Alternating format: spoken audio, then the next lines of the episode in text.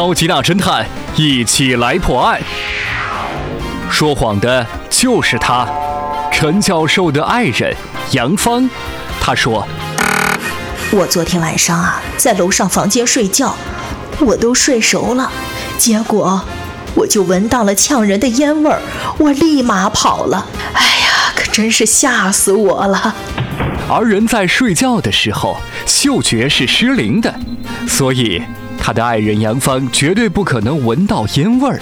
警察同志啊，是我不对，家里电器线路绝缘老化，我也不舍得更换，怕花钱，才引起了火灾，还不敢承认。明火是可以看到的，但是可怕的是用电方面引起的火灾，所以要排除家里一些老化的线路，尤其是插座附近和电器之间是否存在老化破损或者脱落，不能超功率使用、乱拉乱搭电线，合理使用电器，不使用就关闭。超级大侦探，一起来破案。你推理出来了吗？生活中一定要注意，因为电器老化而引发的火灾。下期再会。